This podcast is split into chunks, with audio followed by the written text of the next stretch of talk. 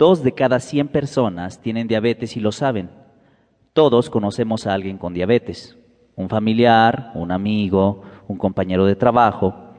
Una de cada cien personas la padece y no se ha dado cuenta. Las personas que tienen diabetes sin que nos enteremos de ello tampoco lucen diferentes y pueden trabajar y divertirse igual que los demás. Pero padecerla es diferente.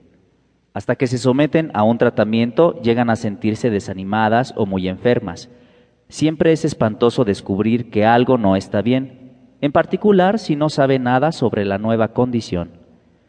Desde pequeño siempre me dijeron que fuera muy, pero muy cuidadoso con la electricidad. Si no lo era, sufriría una descarga. Todos me insistieron en esto.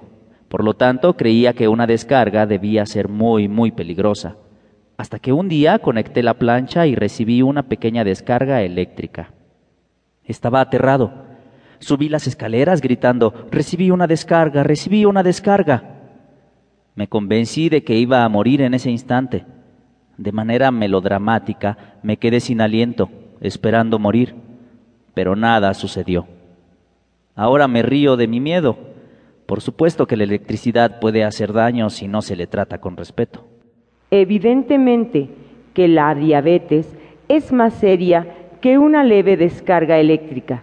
Sin embargo, si se aprende acerca de tal padecimiento, su causa, qué sucede en el cuerpo y lo más importante, cómo cuidarse y mantenerse sano, no hay por qué aterrarse.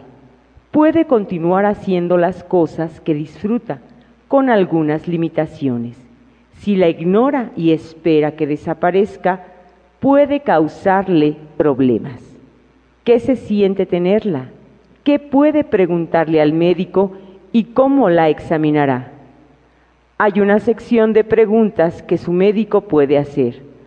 Un capítulo incluye lo que debe saber de inmediato, además de otra información que le ayudará en su condición de diabético se detallan las dietas y otros tratamientos y aprender a convivir con la diabetes.